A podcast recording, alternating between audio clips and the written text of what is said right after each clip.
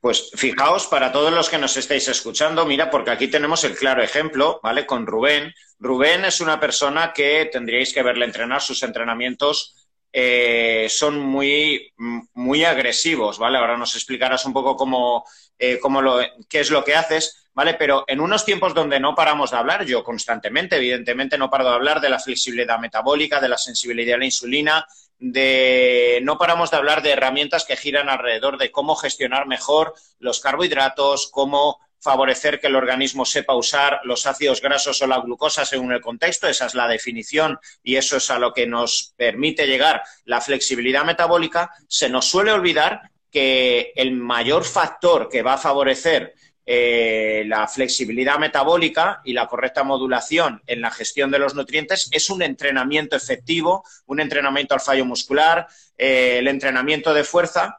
Y Rubén, en este caso, es un claro ejemplo de cómo para llegar al total de las calorías que necesita ese tipo de entrenamientos tan sumamente agresivos, si tuviera que comer todo con legumbre, con pollo, con real food, ¿vale? Que la, teoría es muy romántica, quizá para el 90% de la gente, pero en casos de deportistas, Rubén no es un, un deportista de élite, pero sí sus entrenamientos que pueden ser de dos horas, dos horas y media, o como bien ha dicho, pues bueno, han dicho los dos, ¿vale? Un ciclista, una persona que tiene que meterse 5.000, 6.000 calorías, ¿vale? Pues como eh, pues muchos deportistas de élite que yo he visto que para llegar incluso eh, pues como Fels, el nadador, se tenía que comer, pero como 5 o 6 Big Macs a, diarios para llegar a las calorías, pues que no le entraba, porque el abdomen se le pondría eh, pues hinchadísimo. Entonces, bueno, tú eres un claro ejemplo, Rubén. Yo te he visto tus preentrenos, bueno, y es que es, barbaridades, barbaridades, pero luego tu analítica, que esto es a lo que voy,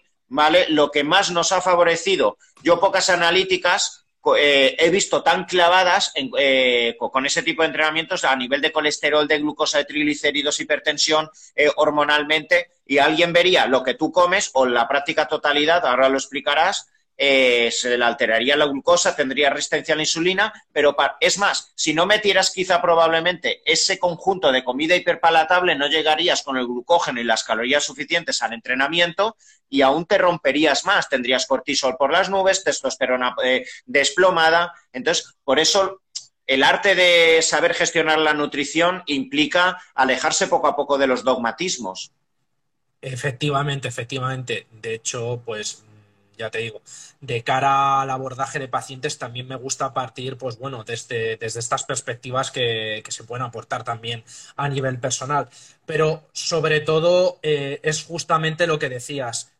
Uno no puede estar comiendo, pues al final, 60, 80 gramos de fibra al día si luego también hay que realizar entrenamientos muy duros. De hecho, yo fíjate, aunque no son real food, pero yo sí considero la implementación, pues al final de, típicos cereales de desayuno de toda la vida, pero ahora hay nuevas variantes que están saliendo de cereales integrales que, pues, que son muy útiles también.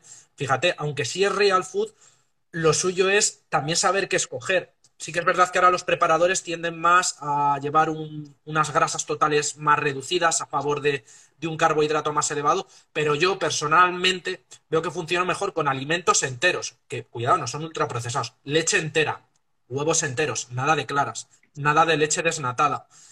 Eh, en vez de un yogur desnatado, una cuajada. Todo esto me ayuda a llegar muy fácil a las calorías y, por supuesto, está mucho más rico. Eso está, eh, está clarísimo.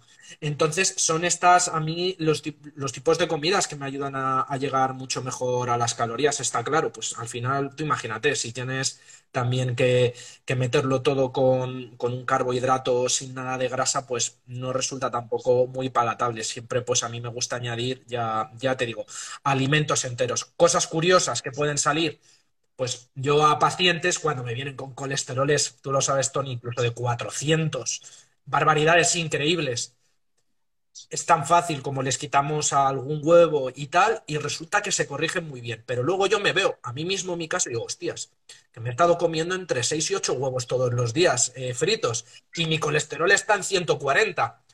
No es tan sencillo y tan reduccionista al final. Entonces, eh, yo aquí veo, desde luego, eh, la implicación que tiene el entrenamiento para limpiar el colesterol en sangre, para hacerse receptivo a, la glucosa y poderme meter un bol de cereales entero sin tener ningún problema relacionado con la diabetes. Yo creo que la mayoría de gente que está un poco apartada del entrenamiento de pesas tiene muy subestimado el estímulo que da para arreglar todo lo demás sin necesidad de morir de hambre, sin necesidad de comer. Que sí, que sí, quizás, está, quizás está nadando en cortisol para saber qué come, claro, está rayándose para ver a qué hora hago el ayuno intermitente, qué como, si estoy metiendo polialcoholes, etcétera. Y es que hay muchísimos divulgadores y muchísima información de que el mayor estímulo de la autofagia y el mayor sensibilizador a la insulina es el entrenamiento. el problema es que tú ves entrenar a Rubén y entrena. Tú ves a otros en el gimnasio, Tony, y no entrena. Entonces está que si 50 gramos de arroz basmati porque tiene el índice glucémico más bajo o le meto... Eso es. Entonces, tú has dicho, claro, preocupándose, eh, dices, no es que por la mañana se me va a inhibir la ruta MPK, yo qué sé, con, con, el café del Himalaya o los aminoácidos esenciales, y dices, pero si es que da igual, si es que luego con un déficit calórico probablemente consigas lo mismo. Luego entrenando mucho más duro, probablemente consigas lo mismo también. Entonces, al final se trata de, intentar ir a por ese pareto, a por ese 80% eh, de resultados que conseguimos con un esfuerzo que no es tan grande, que no es tan grande, que es con un entreno constante y con una alimentación equilibrada.